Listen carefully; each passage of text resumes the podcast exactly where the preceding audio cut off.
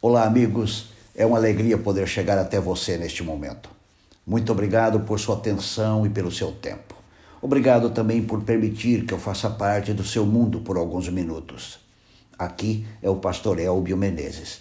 Quero introduzir o assunto neste momento contando uma história que diz o seguinte: Havia uma pessoa que morava num quarto com quatro espelhos. Tudo era revestido de espelhos: as paredes, o teto e até o piso.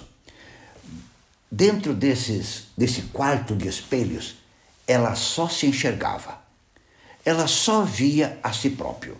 Suas doenças, sua falta de dinheiro, seu emprego ruim, seu baixo salário, os problemas familiares e etc.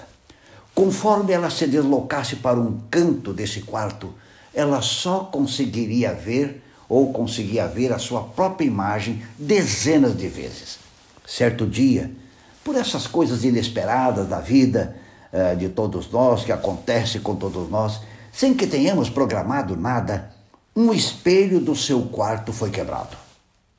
Uma pessoa foi chamada e no lugar do espelho foi colocada uma janela.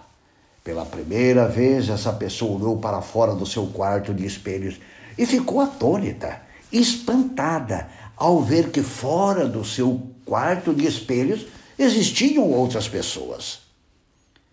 Eu não sei, meu amigo, se essa história é real ou foi criada por alguém para nos ensinar uma grande lição. Mas, meu amigo, minha amiga, a vida só tem sentido quando tiramos os olhos de nós mesmos e passamos a olhar para Deus e para os seus filhos que estão ao nosso redor. Somente quando isto for feito é que passamos a viver de fato.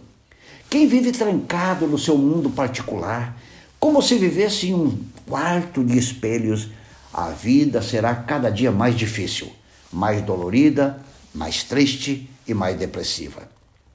Nos dias que estamos vivendo, e você sabe muito bem disso, Precisamos tirar os olhos de nós mesmos, dos nossos problemas e olhar para Deus e para os seus filhos.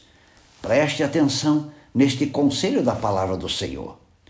Pois nenhum de nós vive apenas para si, e nenhum de nós morre apenas para si. Romanos 14, 7. Portanto, o projeto de Deus para você, para mim, para todos nós, é uma vida centrada no ato de servir.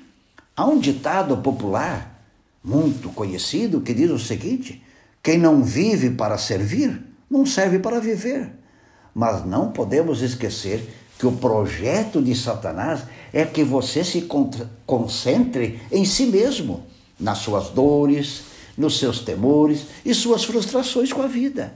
Quanto mais, meu amigo, você concentrar em si mesmo, mais os seus problemas vão se potencializar, a frustração e a depressão serão suas companheiras em breve.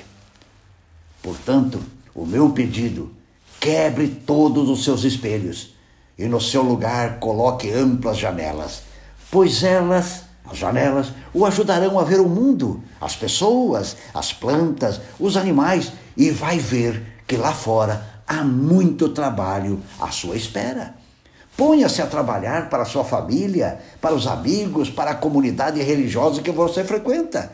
Viva uma vida de serviço em favor de Deus e dos seus filhos. Quem assim fizer, enfrentará os seus problemas com outra visão. Não fique olhando para si mesmo, mas olhe para Deus e para os seus filhos e comece a viver uma vida de serviço o mais rápido que você puder. Quero orar com você nesse momento. Meu Deus, obrigado por ter tempo para decidir.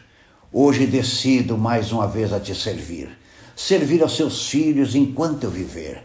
Ajuda-me, ó Deus, nesse ideal e me perdoa, porque em muitos momentos vivi de forma egoísta no meu quarto de espelhos.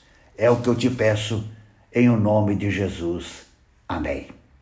Amigo querido, viva, mas viva para servir.